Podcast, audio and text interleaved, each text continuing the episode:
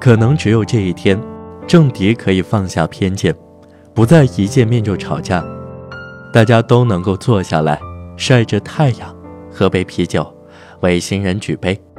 这是只有皇室婚礼才有的力量。这里是听十万家，今天要和朋友们分享的文章叫做《哈里王子结婚，为什么最开心的却是他们》。本篇文章来自公众号人物，作者李斐然。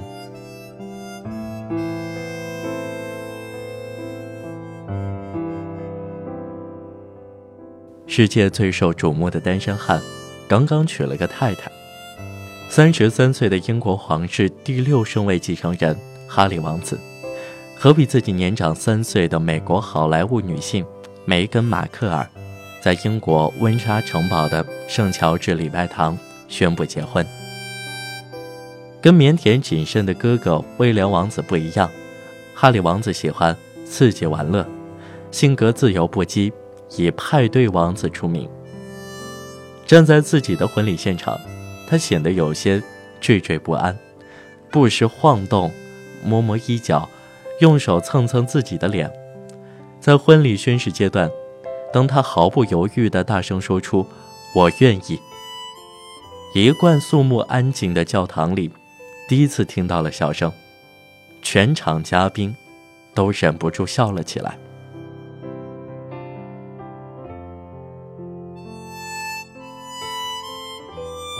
全球数十亿人通过镜头见证了这场婚礼。在现场观礼的不只有皇室亲友，还有许多明星，包括英国球星贝克汉姆、网球大满贯冠军小威廉姆斯、影星乔治克鲁尼等等。新娘梅根曾在美国电视剧《金装律师》中演出，所以这部剧的演员也受邀参加婚礼。不过，这场婚礼现场没有政客，远离政治，是这对新人的特别要求。而另一方面，他们特别邀请了一千名各行各业普通的市民，包括住在附近的温莎居民、学校的学生、慈善工作者等等，前来观礼。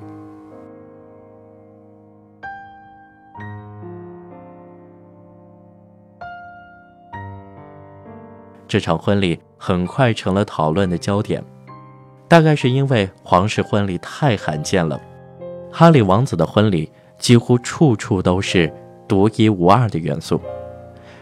这是英国皇室第一次迎娶有黑人种族背景的新娘，第一次一走出教堂就马上亲吻，供人拍照，第一次在婚礼中完全拒收礼金，第一次没有成年伴娘。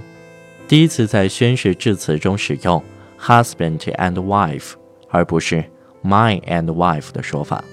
第一次在英国皇室婚礼配乐中大量使用美国音乐元素。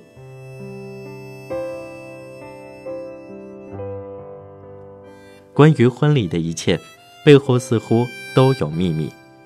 在婚礼上，梅根穿了一件纪梵希的婚纱，为了保证梅根的白色婚纱。洁白无瑕，不沾染一丝灰尘。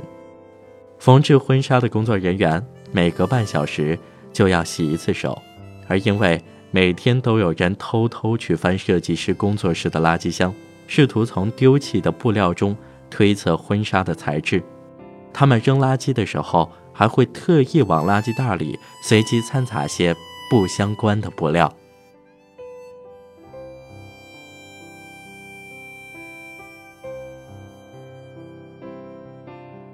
有钱的单身汉总要娶位太太，这是一条举世公认的真理。美国作家简·奥斯汀在两百多年前把这条真理写进了小说开头，而直到今天，同样的故事还在上演。关于这个爱情故事的任何细节都可以轻易找到。新娘培根·马克小姐出生于1981年8月4号。凌晨四点四十六分的美国洛杉矶，他的父亲是荷兰裔爱尔兰人，母亲是非洲裔美国人。只要你乐意，为他接生的所有医护人员的名字都能在新闻里找到。他曾跟一位电影制片人有两年的短暂婚姻。关于这部分故事，很快可以在电视上看到更详尽的演绎。因为这位前夫正打算拍摄以嫁入皇室的平民姑娘为主题的喜剧，而梅根的亲戚们，包括哥哥、姐姐，甚至爸爸，都在轮番给媒体爆料。在他们的叙述中，这位新娘有时候是一个一心想嫁入上层世界的心机女孩，转眼又变成了拥有最高尚心灵的天使。唯一不变的是。任何关于他们的花边故事都会成为国际新闻头条，出现在朝鲜半岛谈判、中美贸易战、校园枪击案的新闻之后，是最近一个月每天滚动播放的新闻。原因只有一个，这是一场皇室婚礼。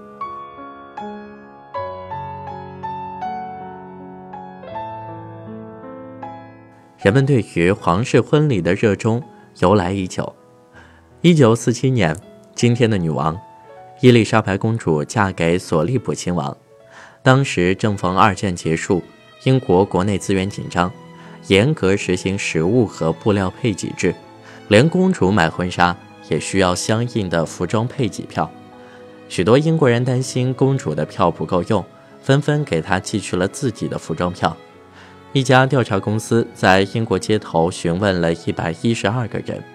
只有一个人不知道，公主要结婚了，是一个在知识分子聚居的街道扫街的清洁工。对英国皇室婚礼最准确的形容是，它就像一场小型龙卷风，空气中的大气压强改变了，每个人都多多少少感受到了风的到来。在英国。许多人都在试图参与到这场盛大婚礼当中。气象台连续几天发布专门的婚礼预报，太阳报记者还跑去问 NASA 专家，婚礼期间会不会有小行星撞向婚礼现场？供电机构发布预报，婚礼期间观看电视的人数会激增，而看完电视后，预估人们都会去烧水，可能造成用电量突然暴增。英国天空电视台甚至专门请专家解读皇室成员的肢体语言。专家饶有兴致地解释皇室成员的每一个动作：梅根为什么捏哈里的手？查尔斯在结婚的时候为什么摸鼻子？哈里为什么一到公共场合就开始拉扯衣角？在婚礼前。体育博彩公司甚至专门开辟了皇室婚礼专区，压住婚礼的每一种可能性。谁会牵着梅根的手走红毯？晚宴的主菜是什么？婚礼那天会不会下雨？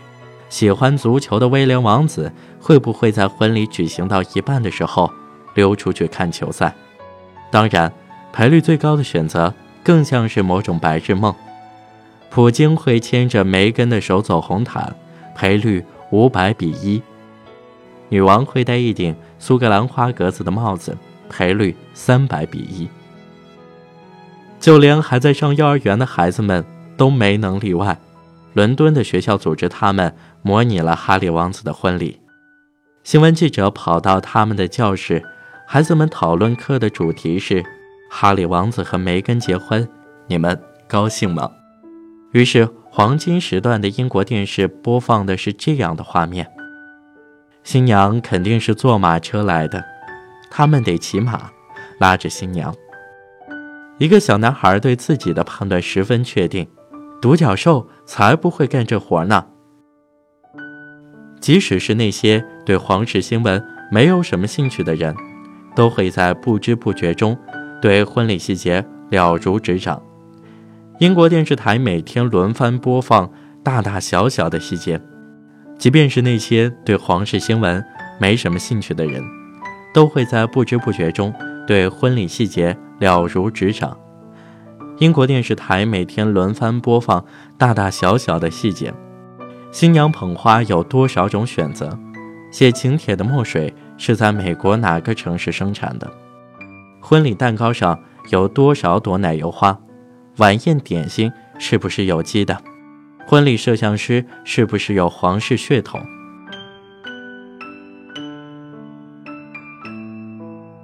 在皇室婚礼主题的电视新闻节目里，一个饱受信息轰炸的路人在直播时抱怨：“关于这场婚礼的报道满天飞，我现在甚至都知道王妃即将乘坐的马车里面那匹马的名字。上帝呀，我为什么要知道一匹马的名字啊？”在伦敦，不止一家酒吧贴出了告示，宣布自家店里是皇家婚礼禁区。我们对皇室婚礼不感兴趣，我们可以聊聊啤酒、天气，或是其他更有意义的事情。威廉王子结婚期间，一家酒吧老板就从客人那里收到了总计四百英镑的罚款。几乎每一个主流新闻平台都不得不在报道皇室婚礼的时候。解答一个基本前提问题：一个王子娶了一个老婆，我干嘛要关心这个？媒体提供了五花八门的答案。这是现代人的王子公主童话故事，在这里能看到最前沿的帽子展览。热衷于皇室故事的人最常给出的答案是：皇室婚礼代表了一种古老的归属感。皇室身上的体面、尊严和优雅的生活方式，是现代生活里难以见到的传统。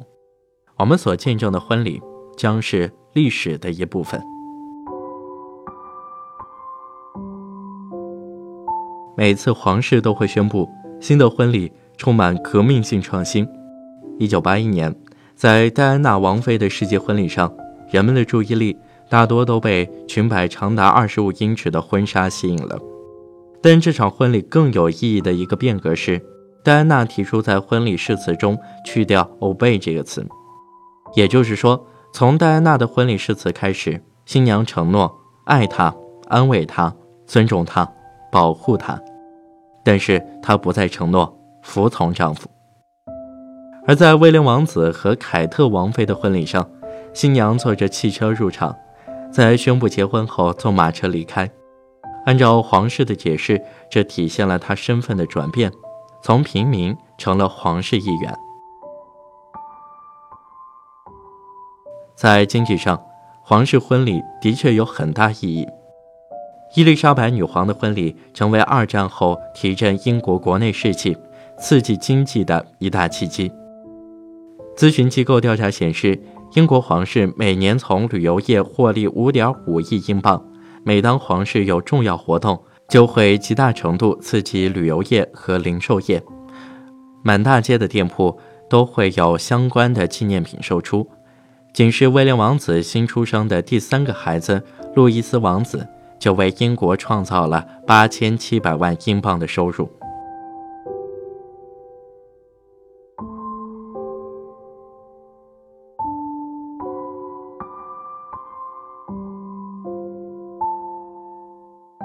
尽管总有些变化，婚礼总是差不多的。为戴安娜书写传奇的皇室作家曾经说：“皇室婚礼，准确来说，就是在大黄蜂飞来飞去的户外参加了一场集体野餐。”纽约客驻伦敦的作者说：“皇室的存在更像是一种宠物。仔细想想，你面对他们的感觉和对待家里的小狗的心情是极为相似的。看着它长大。”给他们买各种纪念品，不开心的时候逗逗他们。每一家商店都能买到与皇室相关的商品，印着女王头像的饼干，威廉夫妇第一个儿子的饼干，第二个孩子的饼干，以及最新上市的第三个孩子的饼干。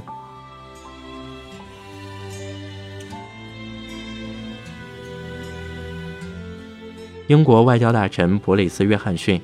在威廉王子婚礼时候，这样评论皇家婚礼的价值：可能只有这一天，政敌可以放下偏见，不再一见面就吵架，大家都能够坐下来晒着太阳，喝杯啤酒，为新人举杯。这是只有皇室婚礼才有的力量。所以，关于这场婚礼为什么吸引了这么多瞩目，英国当地报纸给出了一个答案。它可能是最没有说服力，却也最无法拒绝的答案。嘿，今天是周末，不想借着这个机会放松一下吗？